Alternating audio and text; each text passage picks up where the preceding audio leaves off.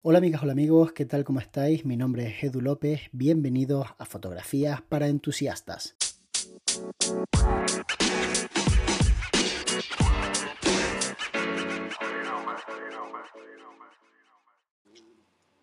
Hola amigo, ¿qué tal? ¿Cómo estás? Enhorabuena de nuevo por, por tu podcast diario que nos entretiene tanto y bueno, y también amplía nuestros conocimientos. Mira, quería preguntarte, en estos momentos con tanta diversidad de cámaras eh, fotográficas, eh, hablando estrictamente para fotografía, eh, ¿qué cámara crees que por calidad y precio sería la más idónea para realizar tipos de trabajo como las bodas? Muchas gracias, un saludo. Bueno, yo creo que esta es la eterna pregunta que nos han hecho muchísimas veces y que nos hemos hecho nosotros mismos, incluso cada vez que vamos a comprar una cámara, cada vez que vamos a comprar un equipo pensado para fotografía de bodas, tenemos que pensar si realmente el equipo es el adecuado. Y aunque parezca que cualquier cámara podría valer para hacer este tipo de reportajes, lo cierto es que al final se repiten las cámaras bastante. Quiero decir que casi todos nosotros acabamos eligiendo los mismos modelos de cámara porque tienen las características específicas que nos vienen bien a los fotógrafos de boda.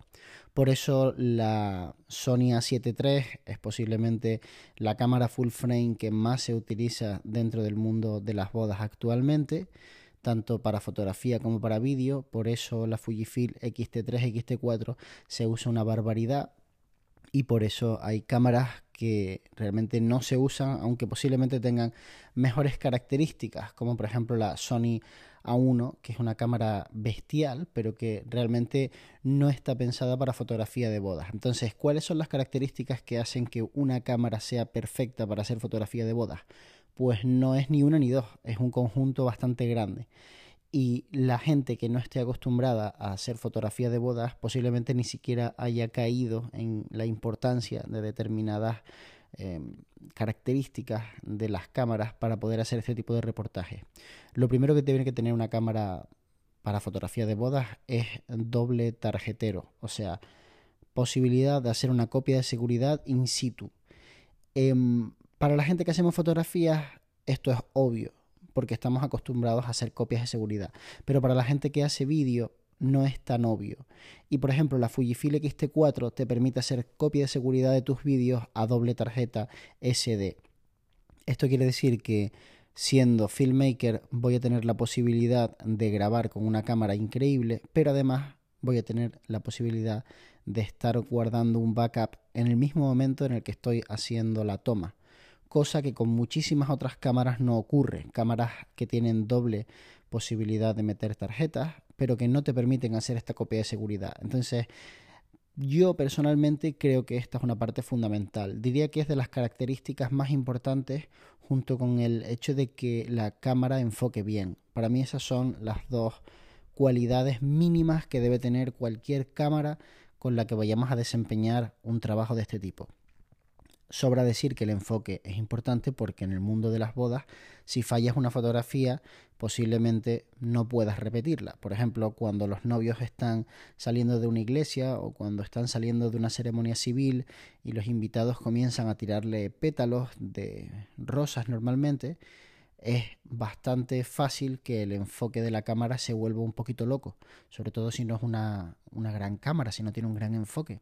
Pensad que además de un montón de personas a un lado y al otro, tenemos a una pareja que vienen hacia nosotros a bastante velocidad. Normalmente la gente viene un poquito exaltada, hay música alta y vienen como caminando a paso ligero, además de que les da un poco de vergüenza, por qué no decirlo, y entonces aceleran y a la vez están cayendo pétalos desde arriba, o sea, es una situación que a la cámara le cuesta. Entonces, tener equipos con los que nos aseguremos que esos momentos vamos a sacarlos adelante de forma sencilla, pues la verdad es que facilita mucho el trabajo. Otro momento muy delicado es el momento fiesta, pero no seguramente el que estéis pensando, no cuando la gente ya está bailando y está pasándoselo bien. Ahí tienes todo el tiempo del mundo para hacer fotos. Es el momento fiesta cuando bailan los novios con sus padres y sus suegros y esas fotografías sí son importantes. Son fotografías que te van a pedir, porque a lo mejor la última vez que bailaron fue cuando tenían 14 años y ahora están bailando de nuevo con sus padres y quieren esa fotografía. Es un momento bastante íntimo, bastante romántico, familiar y mm, obviamente quieren las fotos bien hechas. Y lo difícil es que tienes muy poco tiempo para enfocarle el rostro a la madre de la novia o a la madre del novio o al padre porque están bailando en círculos y entonces de repente estás enfocando a la parte que no te interesa porque ya se acaban de girar. Entonces necesitas una cámara que con poca luz enfoque muy bien. Y por eso creo que eh, pasé de la XT2 a la XT3. Fue principalmente el cambio que me hizo invertir en esa cámara. Porque la Fujifilm XT2 en esas situaciones era horrible. Y la Fujifilm XT3 era sustancialmente mejor. Eso quiere decir que para las demás personas que no se enfrentan a esas situaciones ¿Hace falta cambiar de cámara? Pues seguramente no, porque el sensor era el mismo, pero para mí sí era una cualidad súper importante a tener en cuenta. Después, otra de las características importantes es que la cámara tenga un sistema de lentes de gran calidad. Necesitamos equipos con los que poder trabajar utilizando lentes fijas con grandes bokeh y necesitamos muchas lentes, no solamente un 50 milímetros fijo, necesitamos el 35, equivalente en full frame, estoy hablando ahora, necesitamos el 85, necesitamos seguramente un 24 de máxima luminosidad y todas esas lentes a veces no se encuentran en determinados sistemas. Entonces, bueno, pues necesitamos un equipo que también podamos pagar y eso no es sencillo. Hay veces que los equipos son maravillosos, pero no nos da el bolsillo porque a lo mejor pues para poder rentabilizar el equipo necesito hacer 14 bodas y la verdad es que no parece una buena idea tener un equipo que me cueste pues prácticamente tres cuartas partes de una temporada de bodas. Entonces yo creo que sumando todas estas cosas y algunas más que ya considero más subjetivas como la calidad del color, la nitidez, etcétera, yo creo que cada uno, es que lo del color y la nitidez es algo que depende mucho del ojo de cada persona. Hay gente a la que le encantan los colores de Nikon y otros a los que le encantan los de Canon y así con todas las marcas. Entonces realmente en eso no me meto, pero todo lo demás que he comentado sí creo que es súper importante. Entonces si analizas todas esas cosas actualmente, creo que mm, Fujifilm tiene posiblemente la mejor cámara y es una de las razones por las que yo trabajo con este equipo, porque es una cámara que en relación calidad-precio es imbatible. La que más cerca está y que considero que es la mayor competencia es la cámara full frame de Sony, la Sony A7 III, por la bajada de precio que ha tenido, y porque realmente se ha convertido en una cámara que si hablamos de cuerpo, a nivel de precio está increíblemente bien para todo lo que te da. Ocurre un poco con la A7 III lo que ocurrió con la Nikon D750.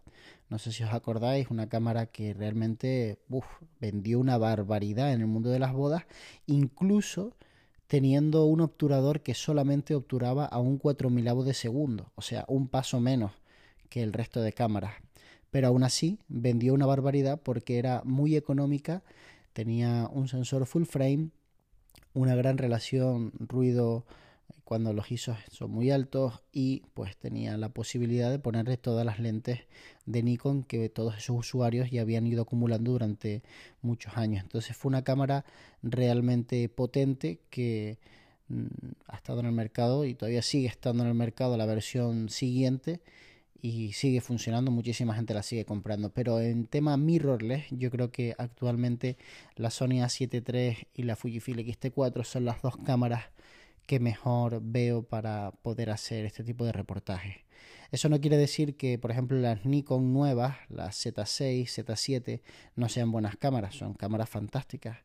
Lo que pasa es que yo creo que, bueno, si eres usuario de Nikon, tienes las lentes de Nikon, no quieres invertir en lentes nuevas, quieres un adaptador y tirar con lo que tienes, pues puedes utilizar perfectamente ese sistema y lo entiendo que lo hagas, pero yo creo que un fotógrafo de bodas que factura en una boda de media 1500 euros se puede permitir ir comprando poquito a poco lentes nativas mirrorless para que le den mejor calidad, mejor enfoque y aprovechar toda la tecnología, ¿no?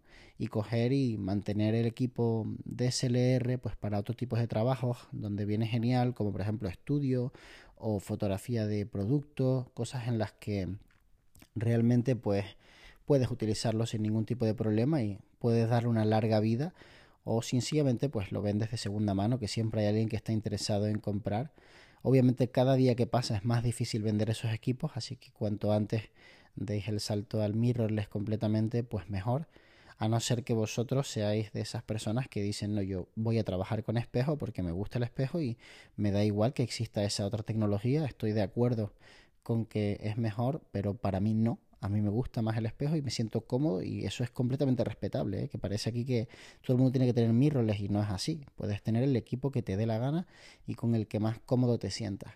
Entonces, respondiendo a tu pregunta, yo creo que actualmente la Sony A7 III y la Fujifilm X-T3 o X-T4 son las dos mejores cámaras.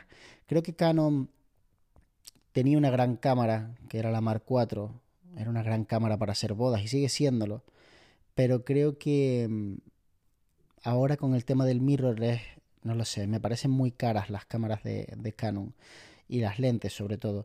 De todas formas, lo mismo ocurre un poco con Sony. Creo que el tema de que yo utilice Fuji y esté acostumbrado a los precios de Fuji hace que todo me parezca carísimo cuando me voy al full frame de esas dos marcas.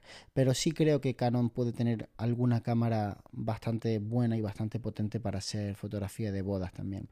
Supongo que todas las marcas, de una forma u otra, tienen alguna cámara que está más pensada para ese tipo de reportero y que funciona muy bien, pero mi opinión es que como el enfoque es importante y el precio para mí también lo es, Creo que la que mejor enfoque tiene es la Sony y la que mejor precio tiene es la Fuji. Y por eso creo que son las dos cámaras que recomendaría. Espero que te haya gustado este podcast. Recuerda que si te apetece puedes invitarme a un café con lo que te sobra de la cámara que te vayas a comprar y nos vemos muy pronto. De hecho, nos vemos mañana.